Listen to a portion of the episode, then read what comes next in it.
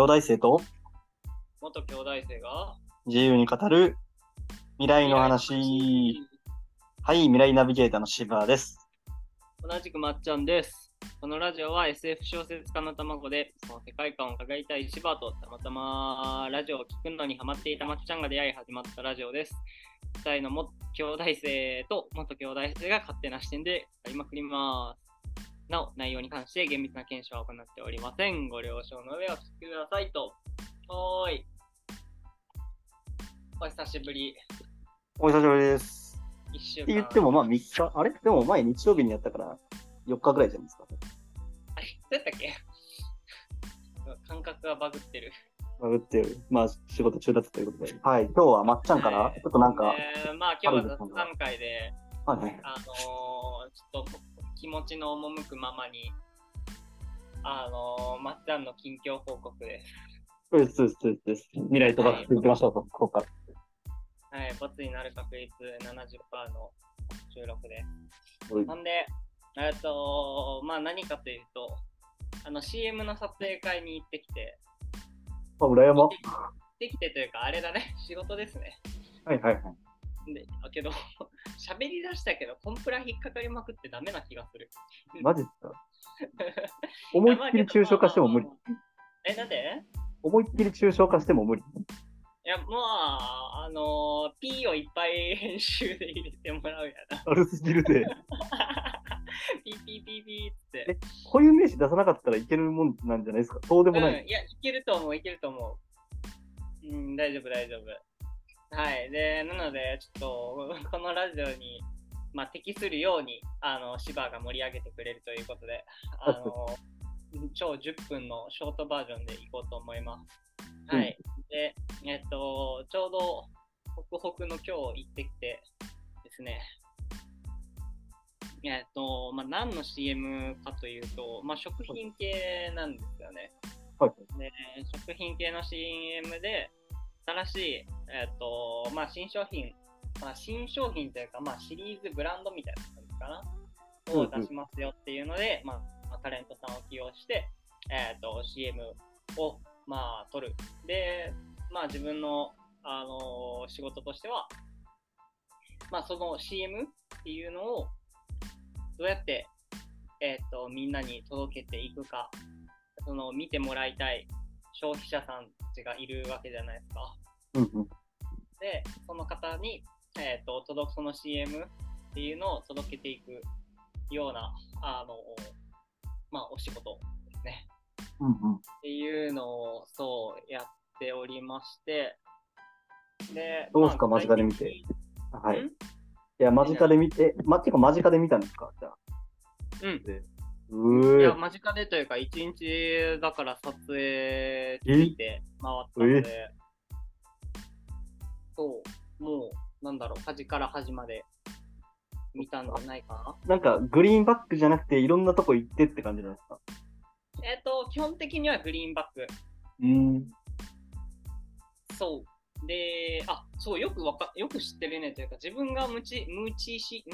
知識がなさすぎるだけなんかわからんけど、グリーンバック、CM ってグリーンバックでイメージってそもそも一般人にはあるの？あ、どうなんやろ？確かに。ちょっとグリーンバックの説明お願いします。いや、僕もなんかどっかの映画で知ったぐらいなんで。はいはいはいはい。で、あ、じゃあグリーンバックの説明としては、自分もよくは分かってないで、で、今日パッと聞いて、まあなんとなくの、あれなんです、まあグリーンバックっていうのは、えっと、背景が緑で、の部屋で撮るっていう風なことで、そのグリーンバックで撮影すること、つまり、まあ背景を落とすことらしいんだよね。うんうん。でつまりあの CG とかそういうのを掛け合わせる用の、えー、と撮影っていうのはグリーンバックで行われるそうです。なんで白じゃないのっていうのにはちょっとあの調べてないので分かりません。確かにね。はい。で、まあ多分その辺、あそうだね。で、えっと、最近そのグリーンバックが増えてきたっていうのは一つ面白い点かなっていうので、まあ直感的にわかるかもしれんけど、あの現場っていうよりもグリーンバックで撮影しちゃって CG 掛け合わせちゃった方が早いっていう風なうん。早かったり、多分コスト的にも、えっと抑えられたりっていうので、そうなんか撮影の現場の方がと今日喋ってたんやけど、そういうことを聞いて、なるほどね、みたいな、と思っておりました。そう。で、まあちょっと概要、概要に戻ると、うんうん。ま、さっきので、まっちゃんのうん仕事、まっちゃんの仕事っていうのは、まっちゃんの会社の仕事というか役割というかが、あのーはっきりししたような、してないようななんやと思うんだけど、どうやって届けていくのっていう時に、メイキングってわかる？ミーティング。メイキング、はいミーティング。いや、わかんないですね。い、やね、メイキングですね。あ、メイキング。あの、だからさ、だから、CM そのものじゃなくて、その CM を撮影してる現場の雰囲気とか、その風景を撮って、なんかうん伝えるみたいな。おー、よくわかったね。そうなんです。まあ、多分結構知っている人も多いのかな。特になんかタレントさんのファンだ、タレント俳優さんのファンとか、なんかそういう人たちは、あのーよく見てるのかもなと思っているんだけど、見ちゃうなね、そうそうそう。あだからなんか CM を届けていくっていうのもあるし、またそうやって起用したタレントさん、ファンにまあ応えるっていう風な意味合いも多分あって、はいはい。あのそういうメイキングっていうのを、まあ、取りませんかっていうふうなことをよくあの我々は提案するオプションとして。なるほどね。が、あ、ちょっと10秒だけいいですか？ほい、あの、メイキングの最たるものとして、あの、アイドルあるじゃないですか。僕ちょっと坂道系好きなんですけど、その、普段そのライブとか、だからバラエティとかで見せて、いろいろ顔を見せて、顔とかパフォーマンス見せてくれるんですけど、その、舞台裏とか、その、うんメンバーのところとかを、まあ、実質メイキングみたいな感じですね。をうん。映画にして出してるっていうのも結構坂道はやってて、あそうなの？まあ、ドキュメンタリーって言った方が正しいから、まあ、それでボロ泣きしましたね。いや、メイキングボロ泣き、ボロ泣きしたなまあ、そういうメイキングの思い出はあります。メイキングを見た時の思い出は。ああ、うんうん。いや、もうまさになんかそれを想像、それがなんかエクストリームというか、あのーだとすごいわかりやすい、なんか、まあ極極端って言ったら悪く聞こえるけど、別になんかそういう意味じゃなくて、そうそう、それをイメージしてもらったら、うんなんかそれより大層じゃないものというか、はいはい。あの映画まではしねえみたいな。まあまあまあまあントさん金かかりまくるので。そ うそうそうそう。んまあだからそれの、まあけどそのイメージで、けど映画になってるんだね。なんかただ、あの、ドキュメンタリーとしてテレビで放送されるとかいうのはなんか見たような気もするし、なんか感覚的にわかるけど、映画までなっちゃうんだ、アイドルとかになると。ですね。いえな。まあまあ、ほんでほんで、そっちは。うん。で、まあ、えっと、あそうそうそう。で、まあ、なんで、そのタレントさんとかの、えっと、撮影風景っていうのを撮るのと、あと、そこで、えっと、タレントさんにインタビューをしたりとか、えっと、その商品に関連することもそうだし、CM 撮ってみてどうですかみたいな感じ。はいはい。まあ、それを、まあ、込み込みでメイキングにの、まあ、動画として、あの作っていくっていうのが、まあ、自分らの仕事で、まあ、それで今日現場に行ってましたっていう風な感じですね。えー、そんな感じで。いや、めっちゃちょっと未来の前にちょっといろいろ聞きたいんですけど、あの、うんえ、なんかやっぱその別の会社の人がいるんじゃないですか？その CM を撮影してる。うんうんうんうん。のなんか編集者さん、なんか雰囲気とかすごかったですか？やっぱ。ああ、監督さんとかそういうことそうそうかな。そう、監督監督。はいはいはいはいはい。えっと、なんだろう。そこにいた人たちをまあ紹介すると、うえっと、まあ、代理店さんでしょ？クライアントさん、代理店さん、えっと、で、うち、で、えっと、あとは、あ、そうそう、あの、制作会社さん。はい。あとは、技術系の会社さん。大体こ。の5セット、まあ自分たちがいないこともあるぐらいかな。っはいはいはい。ていう風な形で大体多分 CM 撮影は行われており、まあ今回はこの5分野、もしかしたらというか、そうだね、もしかしたらなんか制作会社さんとか2社とか来てたかもわからんけど、うんうん。そうそうそう、まあ大体この 5, 5つのあの分野の人たちが集まっていて、で、まあその制作会社さんの、えっ、と、まあディレクションをする人になるんかな、が、まあ監督として、まあいるんですけど、シュバーの聞きたいこととしては、その人の圧がすごかったかということ？あそうそうそう。なんか、は覇気をまとってたから な。青色のい。やー、さっき、いや、まとってる人多かったね。あマジっすか、やっぱ？自分がなんか、うん、あの、不慣れなところに飛び込んだっていうか、あんまりそういう世界を知らなかったっていうのもあるけど、まあじゃあ監督さんからすると、どこをしゃべる？えーっと、まあ短パンに、えっと、ロン毛に、えっと、ハットかぶってた。短パンロン毛ハットか。うん。強いな、も で、なんか全身茶色めのコーデで、う。はいはい。あのーそうですね。なんかそういう風な監督さんがいて、まあ、あれは技術部の人なのかな？せあ制作、まあ、とりあえず制作かな？制作の人たちってすごいかつい人が多いわ。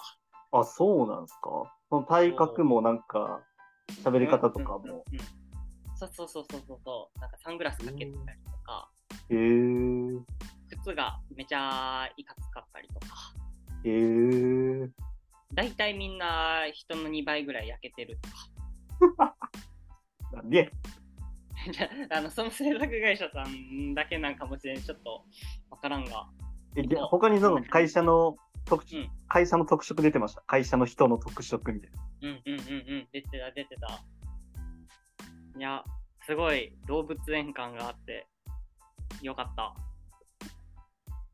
そんだけさ、であとタレントも結構パワフルな人が来てたから、それは根本で言えないけど、はいはい。で、そう考えるともう本当いろんな業種の人たちがさ、なんか一つのものを作り上げるにあたって、一斉同じ一日同じ箱の中で動くっていう、この何、感じ？雰囲気、うんうんうん。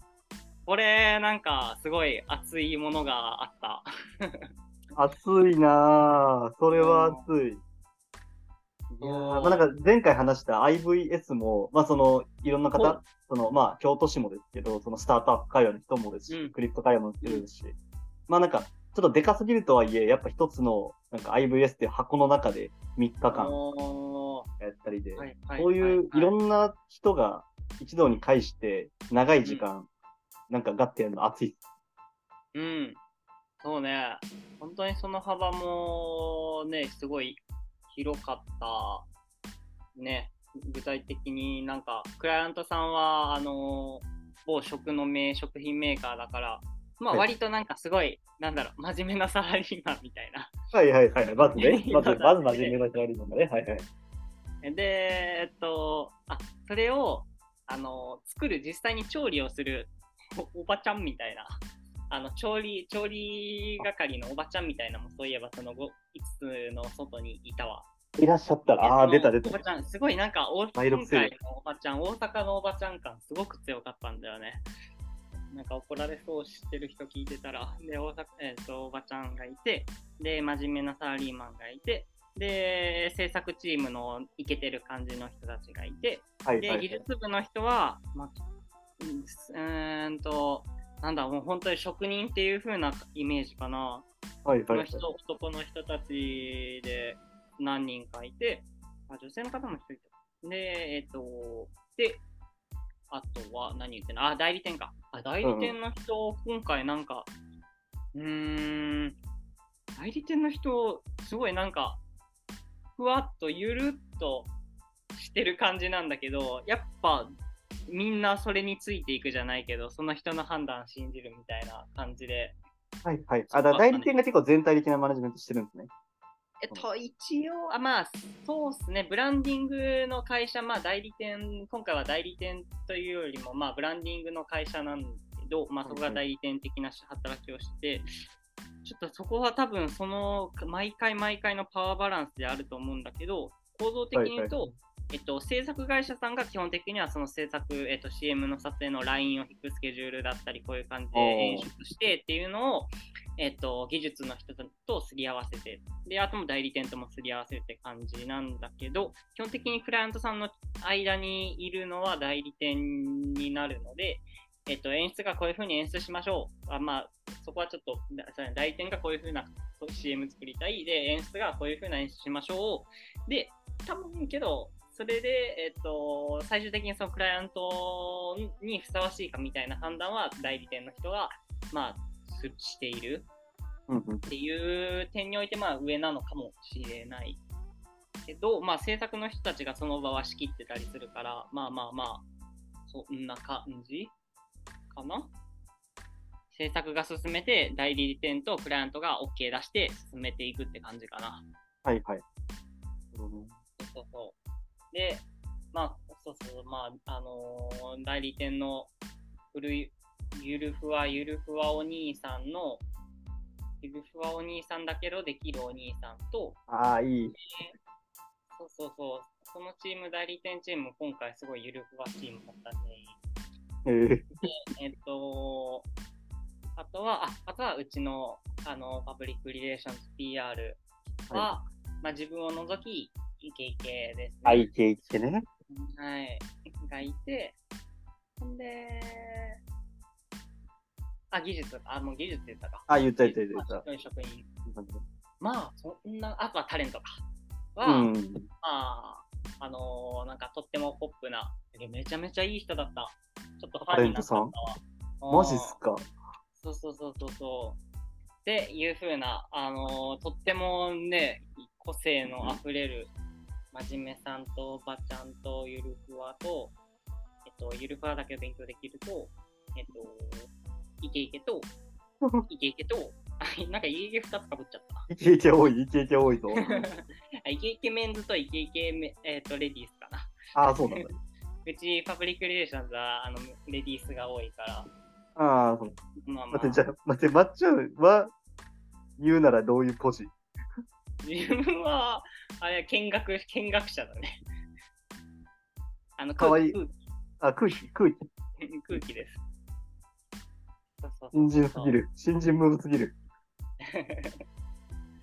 って感じで、あのーすごい楽しい現場でしたっていうことを喋りたかっただけです。いやー、めちゃくちゃおもろいな。え、ちょっと時間、ちょっとあと5分ぐらい使って、ちょっと未来考えません ?CM 撮影。まあ、ぜひ、いや、なんかちょっとチャット GPT に聞いてたんですけど、もあの、だから CM の制作いろいろあっておもろいですよねって話して、後に、まあ、なんか今後、様々なあのテクノロジー踏まえて CM の未来どうおもろくなっていくのかっていうのをちょっと聞いてみました。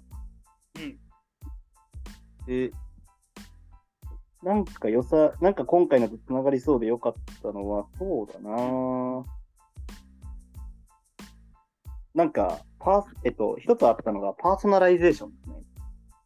う、おおえっと、から今って CM って、まあその基本、あとなんていうか、制作外、あなんていうか、作る時点でなんか複数作るとかあると思うんですけど、まあ基本1個とかじゃないですか。うんうんうん。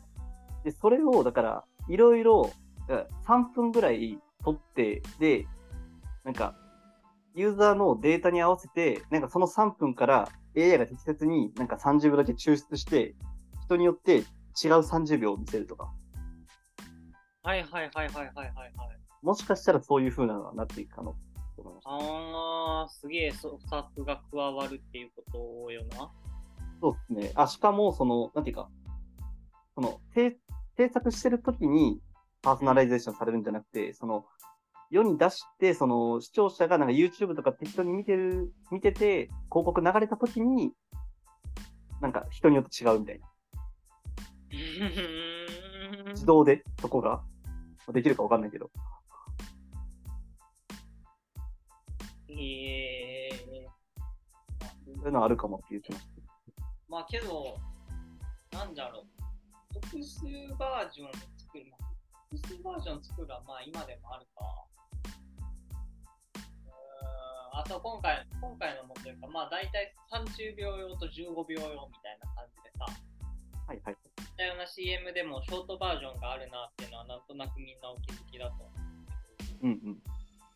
そういう意味での、まあ、バラエティ出しというか、そういうのは今も、なんだろう、広告の枠ってのが決まってるから、まあ、それに合わせてそうやって、その枠にうまく収まるように、同じメッセージの CM を作るっていうのはやっているが、まあ、芝が未来的に考えたいのは、それが最後手元でパーソナライズされるっていうことか。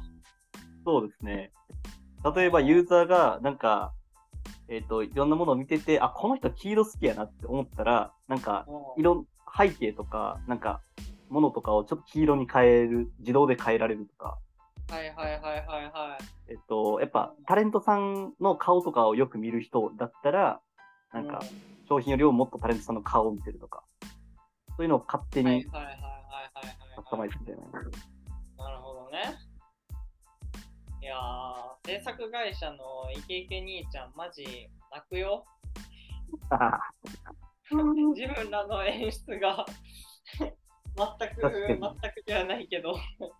意図した演出ありますもんね、確かに。そうそうそうそう。それ作った人は、あれだね、今回の制作会社のイケイケ兄ちゃんたち、打ち倒されるね。いやー、フィジカルで勝てねえ。絶対勝てねえ。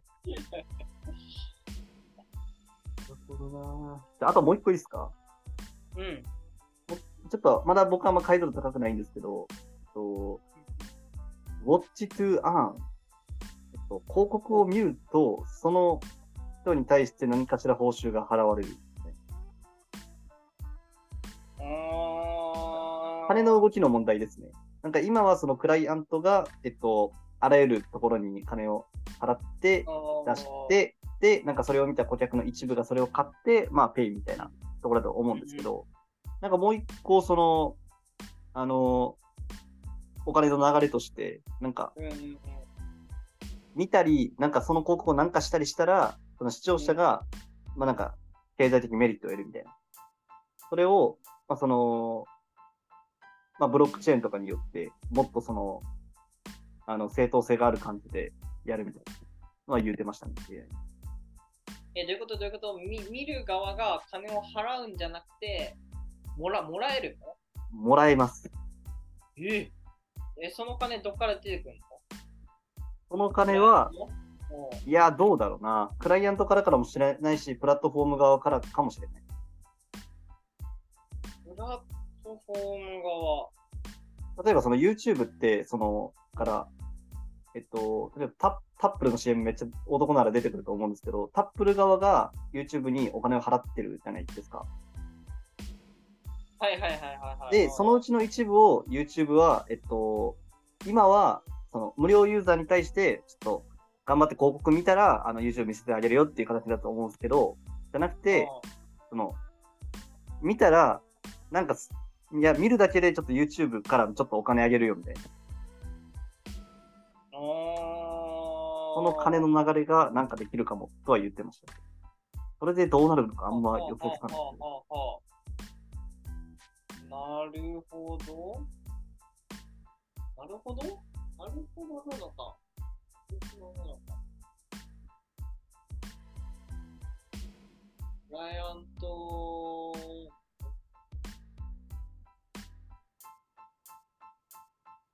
したらどこが嬉しいんや？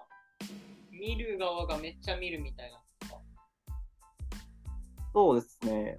だから視聴者としては、えっと、こえー視聴者としては、なんか小銭が入る。ポポイ活みたいな感じで小銭が入る。で、えっと、CM を出したクライアントからしたら、がっつり見てもらえるみたいな。ワンチャン、その購買意欲上げられるみたいな。ちょっとお金を払うだけで、ポイントぐらい払うだけで、購買意欲だいぶ上げられる可能性がある。はいはいはいはいはいはいはい。なるほどね。なるほどね。はいはいはい。確かに確かに。まあ今も見てくれたら、えっと、サービスが無料で使えるよとか、そういう風な形になってるもんね。いろんな広告モデルが。うんうんうんうん。だから、まあ見てくれたらっていう風な、えーっと、インセンティブを、まあそうか、視聴者側につけるっていうこ。まあだからそうですね、視聴者側のインセンティブ増えるって感じですね。なんか、それだったらその、Spotify もそうですし、ゲームもそうですけど、その、ちょっと広告聞いたら、うちらのサービス使えるようだと思うんですけど、うんうんうんそうじゃなくて、広告見たら払います。うん。はいはいはいはいはいはい。まあ、そんどんな、どんぐらい効果あるかわかんないですけど、確かにね。アカウントに紐付けてみたいなことだよね。そうそうそうそうそう。はいはいはいはいはい。なるほどね。それをちょっと制作会社の人たちに回してあげてほしいね。そうっす技かね。術技術か。いやーまあ、今回のスケジュールでいくと、はいはい朝朝5時から技あの制作の方たち入ってるよ、まあ、照明の人たちが、あれは技術だけになるのかな？ちょっとわからんけど、マジ？そう。で、まあ、なんだろう、今回だけに限らず、まあ、大体そう、そうらしいんよ。うんうん。もう接近場場を作る人たちはもう朝早くから、で、今日の撮影の終了が23時かな、なので、まあ、まあ、そん一日中朝から夜までやるそうで、で、自分らはとっても楽でさ、まあ楽とはいえ一日いたら疲れるけど、10時から、えっ、と、18時ぐらいまで、まあタレントさんがいるときに出て行って、で、タレントさんがいなくなると同時に自分らも帰るみたいな、まあまあ、楽っちゃ楽な仕事をしていて、その制作の人たちに比べるとね、うんうん。当日は。で、まあ、そう、そのスケジュール表を見て思ったわけですよ。マジでこの人ら大変って。うわまあ、あの、職業がブラックだって言ってたね。ー。うんうんうんうん。っていうのはその会社会、会社単位でブラックなんじゃなくても、あの、制作とか業界とか、業界単位で。働き方がそもそもが、うんうん。もうそうせざるを得ないって。あそこからまあだから、その人らにもっと報酬をっていうベクトルもあれば、その人らの負担を下げるためにテテクノロジー使おうっていう、まあ、どっちのベクトルもありますね。うんうんうんそうね。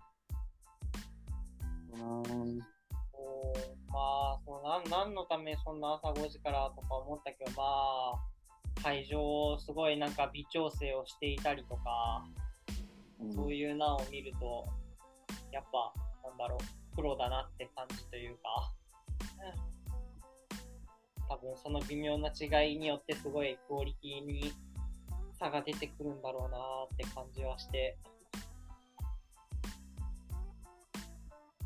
ここをまあどこまでね、テクノロジーで補えるのかわからんけど、うんうんうん。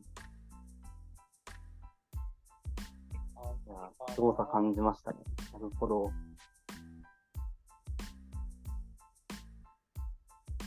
なんかチャット GPT いじってるけど、はい。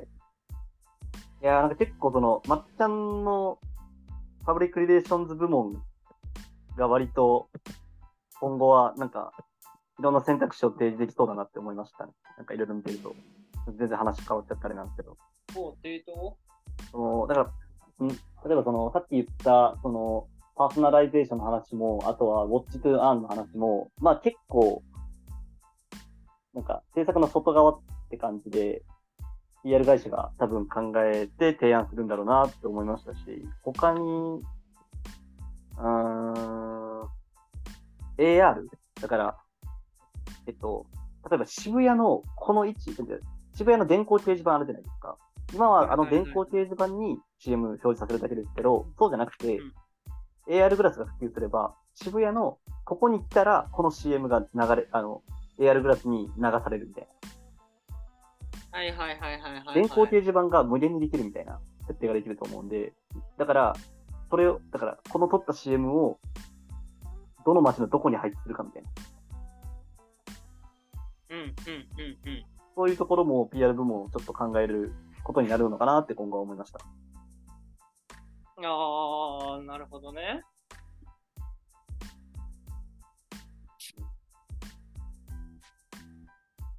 どこに表示さはいはいはいはいはいはいはい。